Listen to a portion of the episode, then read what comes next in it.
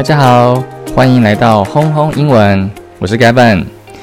嗯，开始今天的主题之前呢，我想要跟大家分享一个我最近买的咖啡机。这不是叶配哦，只是我因为我很喜欢喝咖啡，然后呢，也因为疫情关系嘛，都待在家里面。然后我过去也有在咖啡厅工作的习惯，所以说我就觉得好像如果如果在家里买一台咖啡机，好像就可以不用到外面去接触人群。所以我最近就被一台机器烧到，它叫做 Bravio Barista Express，Bravio B R E V I L L E 八七零 Bravio 八七零。这个机器呢，呃，我觉得它非常的棒，它是一个非常简单的意式咖啡机。那因为我都是下午的时候才喝咖啡嘛，我喜欢喝拿铁。那买了这台机器呢，我只要过了下午之后，我就会很期待隔天下午的到来。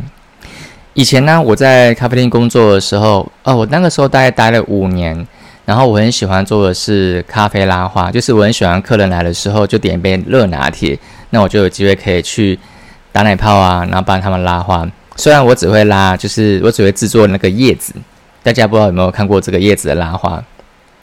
不过我还是觉得只要做出来之后就觉得很满足。而这台机器啊，它的蒸汽棒虽然只有单孔。不过你的那个角度稍微调一下，还是可以打出绵绵的奶泡。呃，在一些虾皮卖场，有些卖家他会卖这个的这个机器的专门这个专门机器的零件，然后他也会有卖，大概我不记得有三四孔，有也他有卖四孔的这个蒸汽棒的那个孔的那个呃可以可以更换的那个头。所以如果如果你也是喜欢咖啡的人，你要买这台机器，你也可以去。找那个找下那个卖家，那喜欢也喜欢咖啡机的朋友们呢？其实这台机器，如果说你上网去查一下，你可以去，大部分都会在虾皮看到。那因为台湾是没有没有代理的，很多都是一些虾皮卖家，他们去国外带货回来卖。那在保护上啊的一些安全这些这种安全性、这种安全感，可能你就要跟那个卖家做一个很好的沟通，稍微了解一下，然后再下订单。呃，这个的价格呢，大概是我当初买的是两万一，那是因为刚好那个卖家他是在刚开始在起步中，所以它价格卖比较便宜。我记得平均价位大概都会是两万五左右，所以你们可以稍微去比较一下。好，那闲聊结束，我们就来进入今天的主题。呃。很多时候啊，你们不知道各位有没有一些经验，就是说，呃，应该有听过人家讲说，说语言啊，就是新的语言，像英文，只要说的很卡或是很生硬，大部分的时间，其实应该大家都认为说，一定是因为说的比较少，呃，比较少去经历讲话的这个过程，所以才会有觉得语言说的卡卡的、很生硬的感觉。那其实这是蛮认同的啦。那我在听写的这个练习的过程当中。我也发现了一个小秘密，就是当就算你的那个英文很常使用，语言不会生硬，也不会很卡，但就是会觉得有一些很融入不了这个世界的感觉。这个我不知道，可能这可能对于一些英文老师可能会有这样子的感受，或是呃，你常可能你在一个国呃，可能是外商公司工作人，可能也会有这样子的感受。因为对我来说，我自己本身是英文老师，所以我们的环境里面是有外师的。那即使说我们很常使用英文，其实有时候也会觉得卡卡的，会那个时候是说不上来的怪。然后我在做这个听写练习的这样子过程的领悟当中，我发现这个怪在哪？这个怪在哪里呢？在于文化，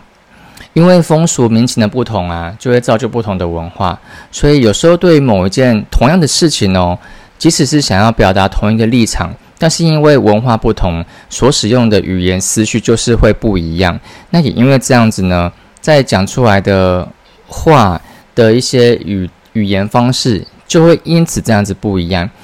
像比如说，像西方人他们的习惯呢，他们很多时候都会用一些比喻呀，或是形容词去描述一件事情。那或是说，当你跟嗯朋友相遇的时候，国外的人来说，他们只要遇到一个人，他们很常会说。Oh, I like your shirt，或者说 nice dress, cool glasses, I love the color, you look good in red。他可能会一直去称赞你的一些就你你的外你的一些打扮啊，你的衣服啊，你的发型啊，他会不断做很多的一些 compliment。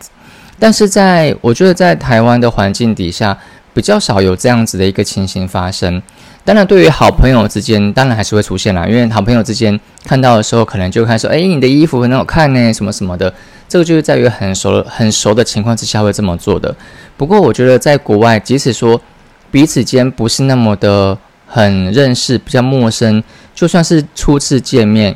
对于对方、对于彼此有一个比较好的一个初步的好感的时候，都会用这种 compliment 去跟对方做交流。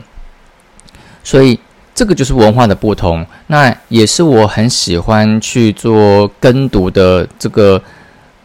这这个的原因。一开始做跟读的时候，真的会有觉得有点辛苦，但慢慢的、渐渐的，我会慢慢习惯说，诶，他们跟会习惯他们的一些思绪的一些思路在哪里，他们的文化感在哪里。那我在做跟读的时候呢，会因为重复跟读某一个、某一、某一个同一同一部影集。然后对某些角色，他的用字啊，他的回应，其实有时候会觉得我不知道为什么他们要这样子的回应。但是因为每很多天重复的练习之后，那当我在使用英文的时候，我就会发现我自己在使用英文上，我的思绪，我的思绪会调整为国外的国外的他们的文化方式在进行，在进行表达。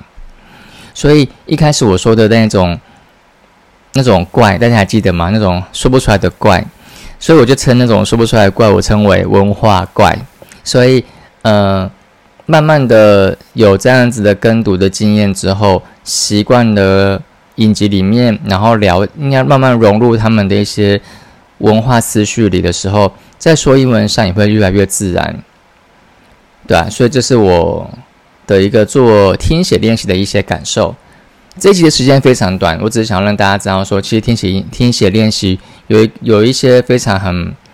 嗯很神奇的一些不同的收获。如果各位你有你也是有在做听写的，我真的非常推荐